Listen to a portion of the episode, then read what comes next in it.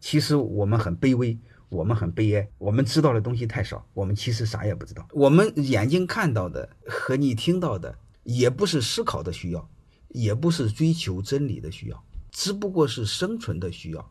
我们知道的认知的世界，仅仅是为了生存，仅仅是为了肉体的生存。